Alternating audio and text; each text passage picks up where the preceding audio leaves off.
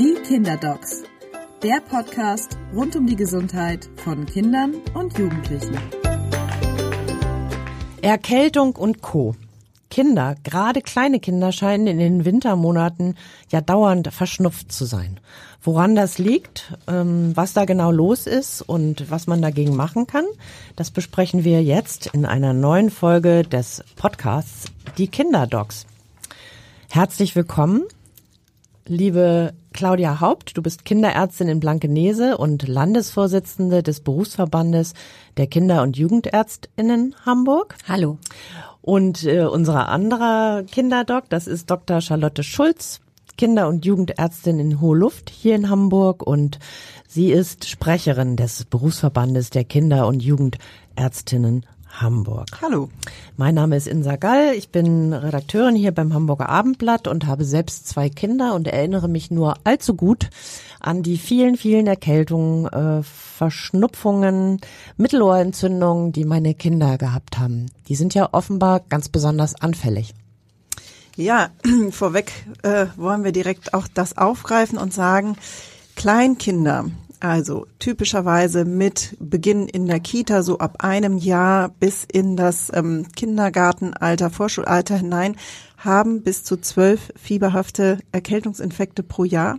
Oha, das ist normal. Ja, das ist normal. Und das ist immer eine ganz gute Zahl, dass dann Eltern auch, die sind natürlich total besorgt wegen der Vielzahl dieser Infekte, ähm, einfach so ein bisschen kurz mal rekapitulieren und sagen, eins, zwei, drei, vier, fünf, okay, wir sind ja noch irgendwie fein und wir sind ja noch so zu sagen im, im Lot.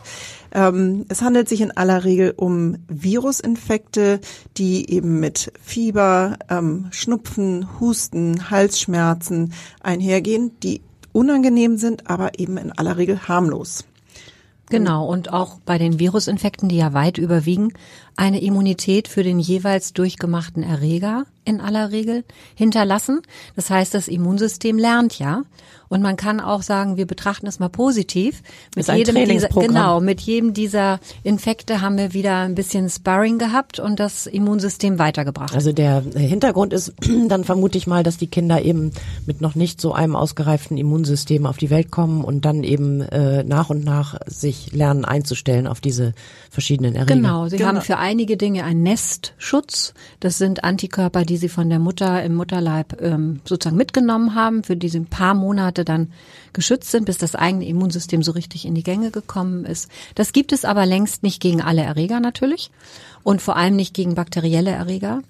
Und insofern ist man einfach äh, immunologisch noch relativ untrainiert, wenn man auf die Welt kommt. Und wenn die Eltern dann sagen, sie müssen doch mal gucken, irgendwas stimmt mit dem Immunsystem unserer kind, meines Kindes nicht, das hat jetzt den achten fieberhaften Erkältungsinfekt diesen Winter, dann sagen wir mal, prima, es funktioniert alles, es stimmt alles mit dem Immunsystem ihres Kindes, das sehr erfolgreich einen Infekt nach dem anderen hier abarbeitet. Genau, ein bisschen anders ist das, wenn Kinder jetzt sagen wir mal in einem Jahr vier fieberhafte Harnwegsinfektionen haben oder sechs äh, Mittelohrentzündungen oder zwei Jahre hintereinander viermal im Jahr Mandelentzündung oder wenn ständig die Lunge betroffen ist. Also dann, wenn man sozusagen schwerere Erkrankungen hat, antibiotikapflichtige Erkrankungen in Reihe hat, immer das gleiche Organsystem befallen ist, dann gucken wir schon mal nach. Oder bei komplizierten Hautinfektionen, die sich häufen. Aber in aller Regel sind diese Infekte gar kein Grund zur Besorgnis. Und dann gibt es sicherlich noch mal so einen Anstieg, ähm, wenn die Kinder in die Kita kommen und da mit mehr anderen Kindern in Berührung kommen. Das Ja. kennen ja alle Eltern vermutlich. Insbesondere ja auch in der Winterzeit, wo die sich viel in geschlossenen Räumen aufhalten. Ähm, das ist quasi Programm und das, man ist gut beraten, wenn man ein kleines Netzwerk hat ähm, äh, an Großeltern vielleicht oder irgendwie Kinder- Betreuungsmöglichkeiten Ja, Betreu- alternativer Ja, Art, wenn mhm. man das Kind nicht in die Kita schicken darf. Ne? Genau. Denn in aller Regel, wie wir gesagt haben, sind es eigentlich harmlose Erkältungsinfekte, die die Kinder na, so zwischen, sagen wir mal, eine gute Woche ähm, beeinträchtigen, ähm, die aber ähm, fast immer ähm, von alleine wieder abheilen. Und ähm, genau, was wir so ein, alles machen können, darauf kommen wir gleich. Noch einmal, das zweitge- oder drittgeborene Kind wird in aller Regel häufiger erkältet sein als das Erstgeborene. Oha. Das liegt ähm, daran, dass die Erstgeborenen äh, insgesamt behüteter sind, meistens noch weniger Außenkontakte haben. Und noch, also man kann sich ja vorstellen, wenn man jetzt ein dreijähriges Geschwisterkind in der Kita hat, das bringt mehr mit heim als Papa aus dem Büro. Und darum ist es schon so, dass wir bei den Kindern, die äh, Geschwisterkinder in Kita-Alter haben, die Eltern auch immer noch mehr beruhigen können und sagen können, das ist normal, ihr Großes bringt das halt alles heim. Ne? Und wenn es sich jetzt handelt um eine tatsächlich einfach einen normalen Schnupfen oder einen schweren Schnupfen oder eine Erkältung, Husten und so weiter, was ja so häufig ist, was muss man denn da machen? Gibt es da Hausmittel, die Eltern nutzen sollten oder was empfehlt ihr da? Also, ja, na klar. Also als erstes gilt es natürlich, sich einmal anzuschauen, wie krank ist mein Kind denn wirklich? Ist mein Kind ähm, ja matschig, beeinträchtigt, mit dem Fieber auch ein bisschen schlapp? Oder ist es wirklich besorgniserregend krank, weil es vielleicht nur noch schläft und viel zu schlapp und zu müde ist, um irgendwie auch noch was zu trinken, geschweige denn zu essen? Das ist eigentlich so die oberste Regel. Ähm, und dann ähm, ist ähm, Ruhe angesagt natürlich bei solchen normalen Erkältungsinfekten, sofern die Kinder die Ruhe selber suchen. Es gibt Kinder mit Erkältung, die einfach trotzdem weiter körperlich ziemlich aktiv sind.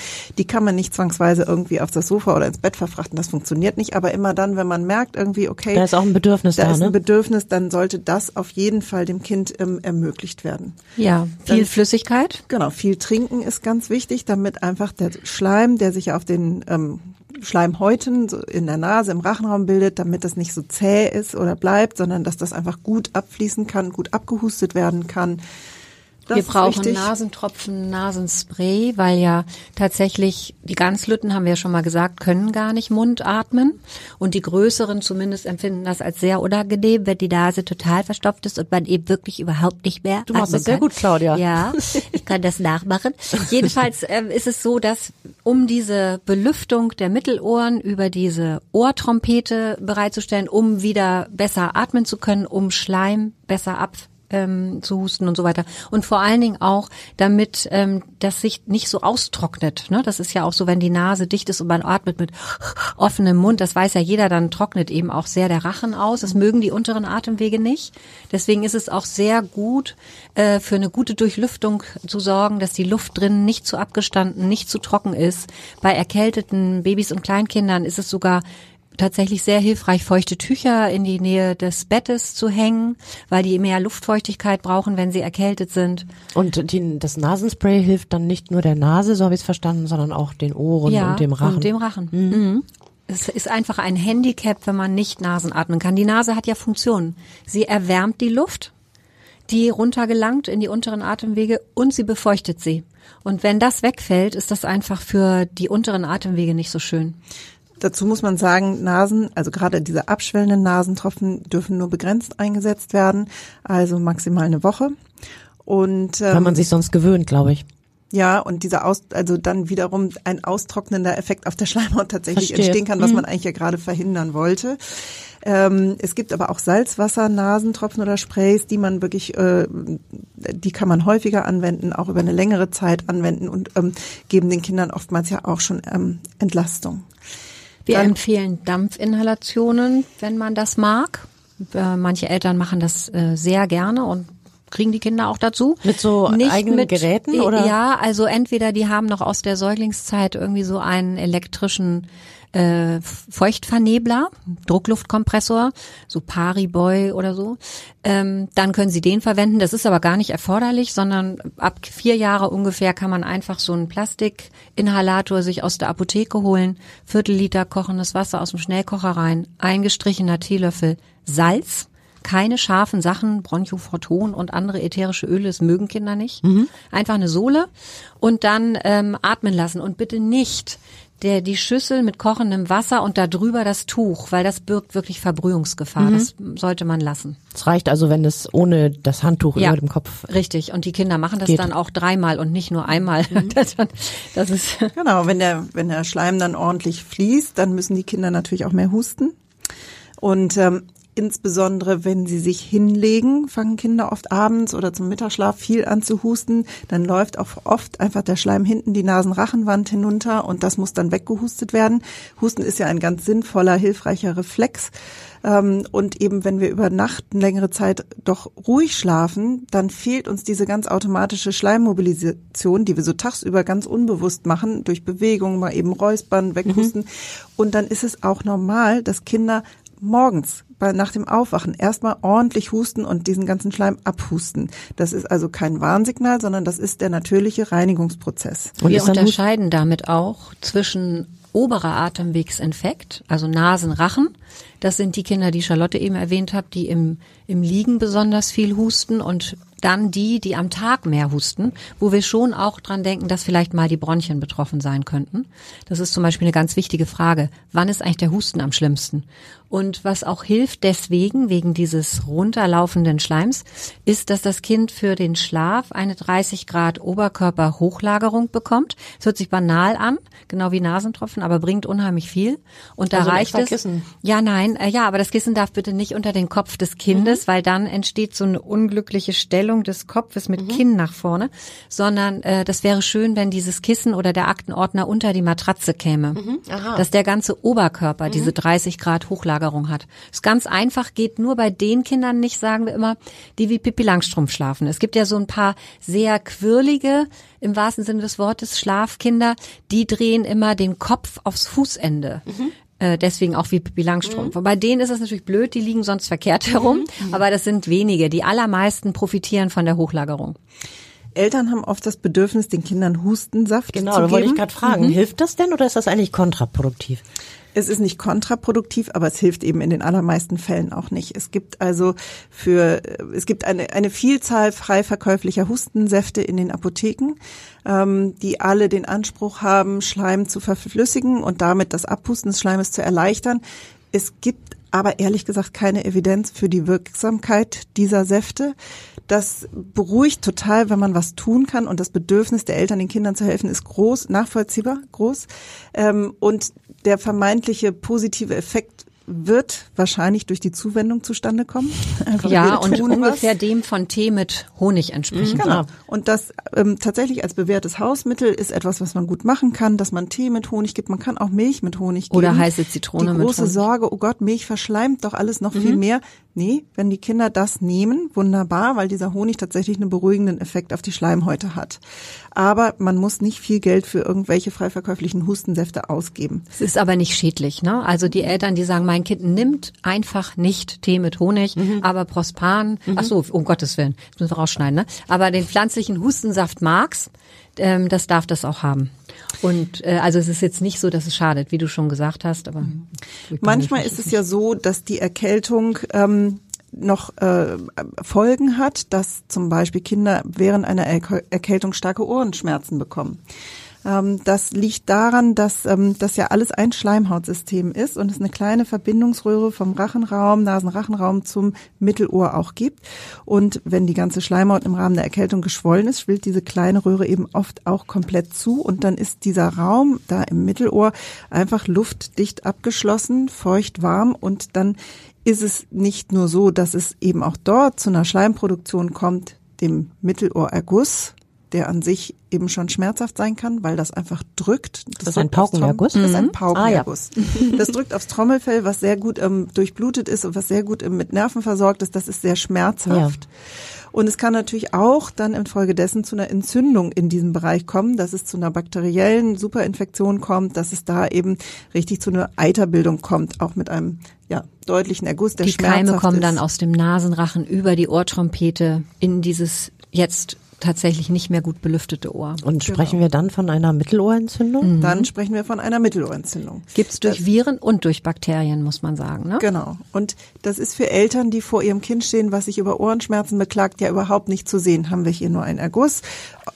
Ist das eher eine virale, vielleicht sogar schon Mittelohrentzündung Sind oder bakteriell? Kieferschmerzen ja. durchs Zahnen, die in mhm. das Ohr ausstrahlen? Das Kann man sind es Halsweh, die ins Ohr ausstrahlen? Kommt alles genau. vor. Aber diese typischen Ohrenschmerzen sind ja Schmerzen, die in der Regel nachts auftreten, abends zum Einschlafen, nachts oder morgens beim Aufwachen. Immer dann, wenn die Kinder in so Ruhephasen sind, fängt das ganz doll an zu pochern. Und flach liegen. Genau, und tagsüber ist das einfach ähm, in einer aufrechten Position einfacher und sie sind dann auch abgelenkter. Ähm, es ist nicht so wichtig, dass die Eltern in dem Moment können sie ja gar nicht richtig ähm, sehen und entscheiden, was haben wir hier für eine Situation. Aber Ohrenschmerzen im Rahmen einer Erkältung kann und sollte man unbedingt mit Schmerzmitteln behandeln. Das ist sehr, sehr unangenehm, diese Schmerzen. Und die abschwellenden Nasentropfen. Gerne ne? die abschwellenden Nasentropfen mhm. auch noch zusätzlich geben. Genau. Und ähm, wenn es sich um tatsächlich um eine Mittelohrentzündung handelt, würde man dann auch mit Antibiotika therapieren oder? Nein, nicht, nicht zwangsläufig, nicht, nicht, zwangsläufig, mhm. nicht reflexartig. Ähm, kommt ein bisschen auf das Alter des Kindes drauf an, aber bei den ähm, über einjährigen ähm, Kleinkindern ist das ja ein häufiges Phänomen, weil alles anatomisch einfach noch so klein ist, dass das eben schnell so zuspielt. Ähm, da kann man auch wirklich erst mal zwei, drei Tage mit diesen ähm, Schmerzmitteln und abschwellenden Nasentropfen arbeiten und oft ähm, heilt auch eine richtige Mittelohrentzündung dann von alleine ab. Gibt es sogar Statistiken dazu.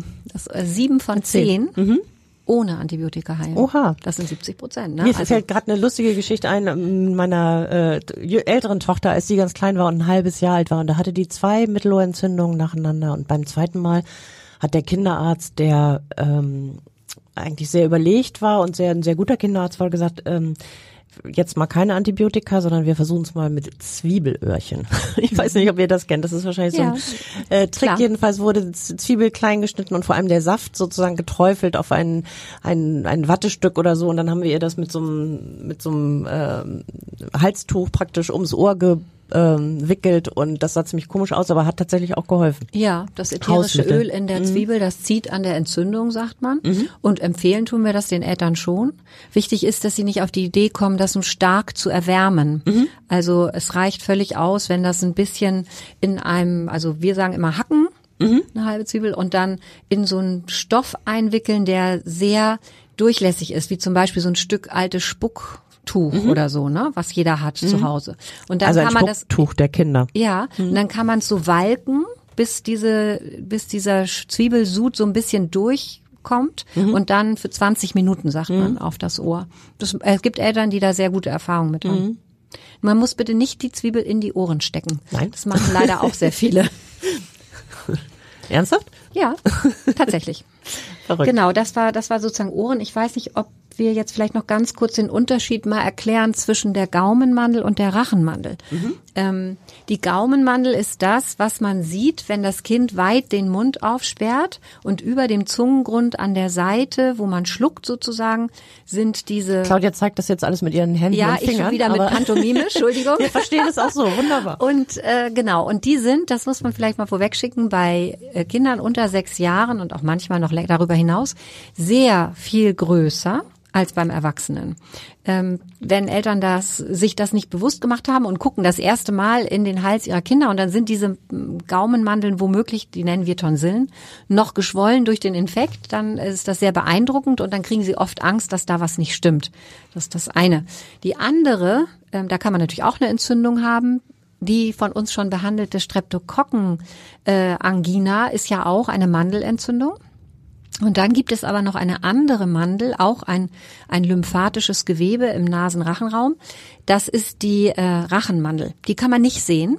Die kann der Hals-Nasen-Ohrenarzt mit seiner Spiegeloptik von unten nach oben hochguckend sehen. Durch den Mund. Durch den Mund mhm. nach oben geguckt, genau, hinten im Rachen. Und die, das ist das, was man im Volksmund Polypen nennt, mhm. ähm, führen eben sehr häufig dazu, dass die Belüftungssituation schlecht ist, dass die Kinder Atemprobleme in der Nacht haben, dass die Nase immer dicht ist, dass die Ohren ständig Ergüsse haben oder Entzündungen kriegen, dass sie oft ähm, Atemwegsinfekte haben, weil das alles nicht mehr so gut weggeflimmert werden kann und der Schleim nicht so gut fließt.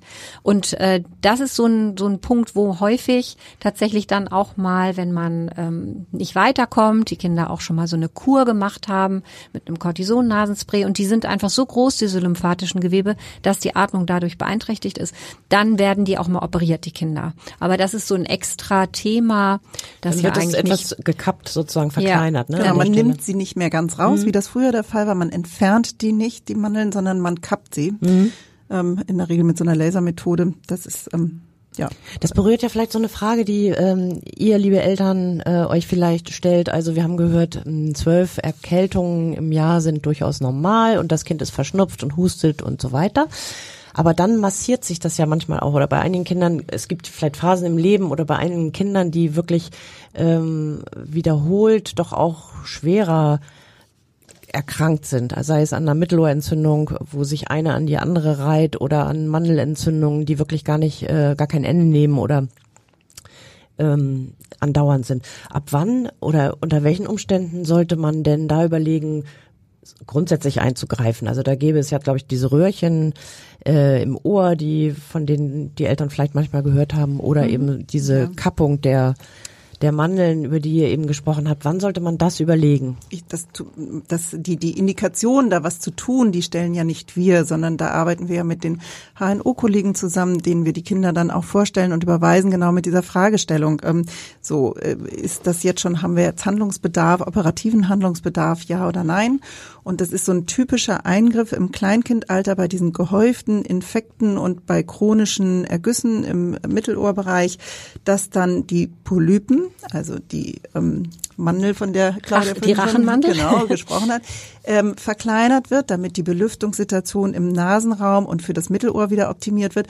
Und ähm, oftmals werden dann diese kleinen Röhrchen, die sogenannten Paukenröhrchen gelegt, die im Grunde wie so ein kleiner Belüftungskanal einfach nur durchs Trommelfell gelegt werden und dort für einige Monate verbleiben, bis sie dann von alleine wieder rausfallen. Und dann wächst das Trommelfell auch einfach wieder zu. Und dann wächst ja. das in der Regel mhm. wieder zu und dann hat man einfach für eine gewisse Zeit ähm, da Ruhe und ähm, die Zeit spielt ja für die Kinder. Also je älter und größer sie werden und manchmal sind ein paar Monate entscheidend, ähm, desto seltener oder weniger häufig sind diese Probleme. Und da muss man dazu wissen, dass wenn das, wenn die in der Paukenhöhle ist so eine Schleimhaut, die so einen ganz feinen Flüssigkeitsfilm herstellt.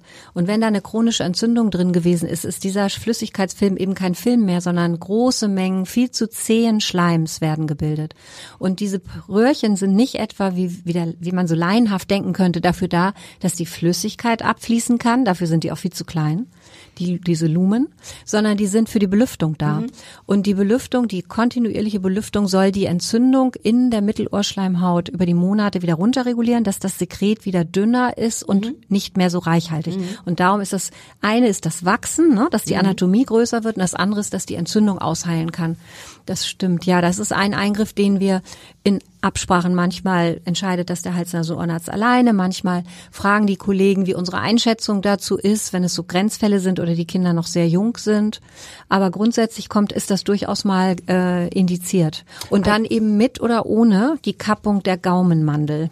Eines Aspekt dabei ist ja auch, dass die Kinder, glaube ich, nicht so gut hören, wenn ja, sie diese und dann nicht so gut sprechen dauerhaft diese Entzündung haben, also nicht so gut hören, nicht so gut sprechen, mhm. auch dann vielleicht in der Kita oder sogar dann in der Vorschule oder Schule, wenn sie äh, eingeschult worden sind, schon dann einfach ähm, so ein bisschen abgehängt werden oder naja, abgekoppelt werden halt auch von dem Geschehen. Das zentrale Zeitfenster für Sprachentwicklung, ja. ähm, wenn so ab anderthalb ähm, und wenn die Kinder dann eben ihre häufigen ähm, Infekte in dieser Kita-Zeit und Winterzeit haben, das sind genau die Kinder, die gerade eigentlich mit der Sprachentwicklung beginnen und dann total ähm, gehemmt verhindern behindert sind, wenn sie einfach nicht ordentlich hören können. Und die sind dann übrigens auch nicht im Eins zu eins zu Hause mit Mama so stark beeinträchtigt in der Regel mhm. durch diese Sie müssen ja dann über die Knochenleitung hören, weil mhm. das Trommelfell nicht mehr schwingt. Da fehlen Ihnen so 30, 40 Dezibel. Das kann man ganz gut kompensieren, hören aber verwaschen, was für die Sprache schlecht ist. Aber das Problem ist, wenn da viel Störschall ist und in der Kita kann man sich ja vorstellen, da ist ja ständig Ramidemi. Da können die Kinder sich dann gar nicht mehr orientieren und sind auf verlorenem Posten und fallen tatsächlich öfter auf, dadurch, dass sie sich entweder auffällig zurückziehen oder unglaublich unruhig und laut werden, mhm. weil sie damit nicht umgehen können. Mhm. Das wäre auch ein Teil, den man bei der Entscheidung mit einfließen mhm. lässt, ob so eine Operation notwendig ist oder nicht. Mhm. Mhm. Gut, was ist zu tun, wenn Kinder Halsschmerzen haben? Ähm, da kann man äh, zuckerfreie Halspastillen geben, Salbeibonbons zum Beispiel, ähm, die die Kinder dann lutschen. Man kann älteren Kindern sagen, lutsch doch mal einen Eiswürfel oder isst mal ein Wassereis. Das finden die natürlich super, weil sie auch ein bisschen ablenkt davon.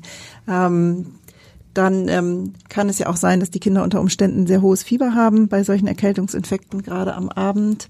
Ähm, dazu hatten wir ja schon mal eine Podcast-Folge auch gemacht, was tun bei Fieber. Also Fieber senken nach Bedarf, nicht als Automatismus, nicht weil irgendeine Zahl auf dem Thermometer steht, sondern wenn mein Kind durch das Fieber stark beeinträchtigt ist, dann kann Fieber senken mit Medikamenten wie Paracetamol oder Ibuprofen sinnvoll sein. Ja, und wenn man halt, da man Halspastillen ja nachts nicht lutschen kann, ist vielleicht auch dann zum Schlafen auch eine Dosis Schmerzmittel notwendig. Ne?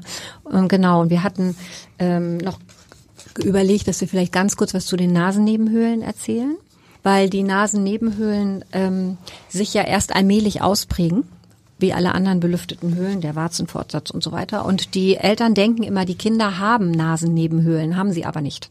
Also wenn man geboren wird, geht das los, man hat erst eine Kieferhöhle. Sogar Babys haben schon eine Kieferhöhle.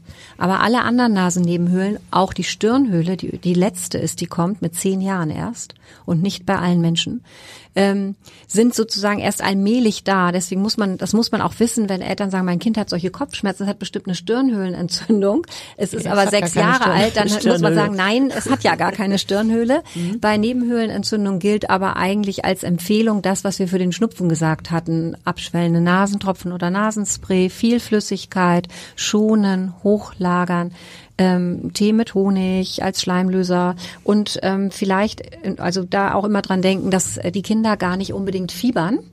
Und wenn so eine, äh, wenn die Druck auf den Kopf haben und den Kopf nicht mehr nach unten nehmen wollen, wenn sie ähm, beeinträchtigt wirken und so, dann sollte man auch mal gucken, weil die entwickeln oft kein hohes Fieber. Und wenn der sehr lange sehr eitrig ist, der Schleim, dann muss man auch mal daran denken, dass man in die Richtung weiter gucken muss. Dann haben wir noch die absteigenden Infektionen. Also wir waren jetzt ja die ganze Zeit in den genau, oberen den Atemwegen. Oberen. Aber es gibt ja, geht ja manchmal auch tiefer mhm. und dann vielleicht auch nach meinem laienhaften Verständnis vielleicht etwas schlimmer, eine Lungenentzündung oder eine Ja, erst kommen noch die Bronchien. Ah, genau. Bronchitis, genau, da habe ich auch. das ist sozusagen die nächste Station, mhm. ähm, wenn es weiter in die tieferen Atemwege geht. Also die Bronchien, das sind unsere Luftröhren, ähm, die den äh, Luftstrom bis ins Lungengewebe ähm, mhm. weiterleiten. Und auch in den Bronchien kann die ähm, Schleimhaut eben durch diesen diesen Erkältungsinfekt geschwollen sein, vermehrt Sekret absondern. Ähm, das Besondere bei kleinen Kindern ist, dass diese Luftwege ja ohnehin ein sehr kleinen Radius haben. Also es sind ja sehr kleine, dünne ähm, ähm, Luftwege. Und wenn da die Schleimhaut geschwollen ist, dann ist es ein ungleich viel größeres Problem als bei großen Menschen, weshalb eben die Kleinkinder häufig eine obstruktive Bronchitis haben, eine, eine Bronchitis mit Verengung der Atemwege. Und das macht ein sehr besonderes Geräusch. Claudia ist ja die Expertin für Geräusche. Würdest du Fürs mal bitte? Giemen, genau. genau, beim Ausatmen. genau. Das ist etwas, womit Sie sich auf jeden Fall oder womit Sie Ihr Kind bitte in der Kinderarztpraxis vorstellen sollten. Das ähm, benötigt spezielle Inhalation, das kann sehr gut behandelt werden, aber das ist sicher etwas, was man nicht mit den herkömmlichen Hausmittelchen so zu Hause hinkriegt. Ist meistens virusbedingt, also fast immer im Kindesalter, ganz anders als bei Erwachsenen. Und äh, dann haben wir ja noch die von dir eben schon angesprochene letzte Stufe sozusagen, wenn jetzt nicht mehr in der Röhre oder in den kleinsten Röhrchen das drin ist, äh, die Entzündung, sondern es bis in die Lungenbläschen geschafft hat, mikroskopisch klein, da ist der Gasaustausch. Und das ist deswegen schon auch oft verbunden mit einer ernstzunehmenderen Erkrankung, wenn dort Teile der Lunge gar nicht mehr richtig am Gasaustausch teilnehmen können. Ähm, das ist was, was man so nicht diagnostizieren kann, ohne das Kind wirklich abzuhorchen. Also Eltern können kommen zwar oft mit dem Verdacht, dass das Kind eine Lungenentzündung haben könnte, aber das ist was, was auch wir am Husten nicht erkennen, auch nicht an der Höhe des Fiebers erkennen, was meist, nicht immer, aber meist ja auch deutlich erhöht ist, ähm, sondern das muss, das kann man wirklich nur unterscheiden, wenn man sieht, wie angestrengt die Kinder atmen, wie sie sich anhören beim Abhorchen.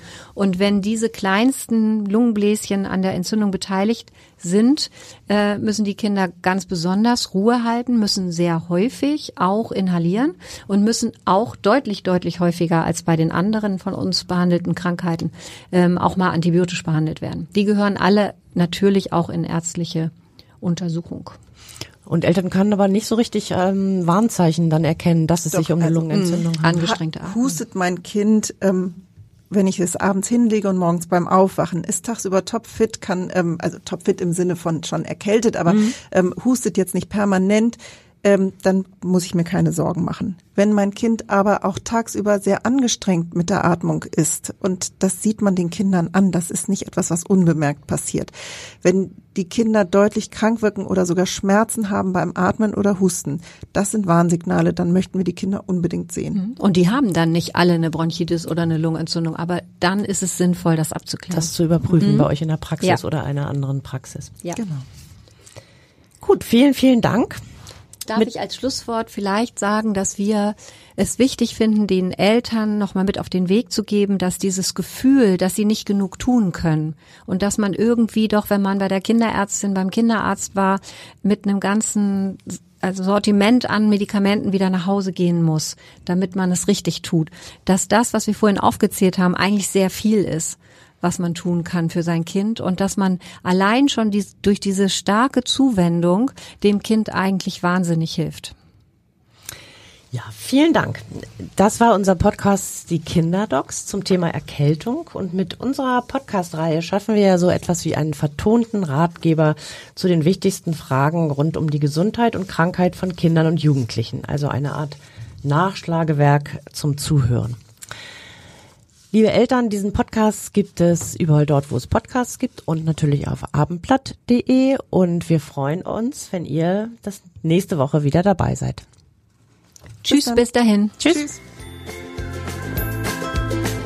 Weitere Podcasts finden Sie unter abendblatt.de slash podcast.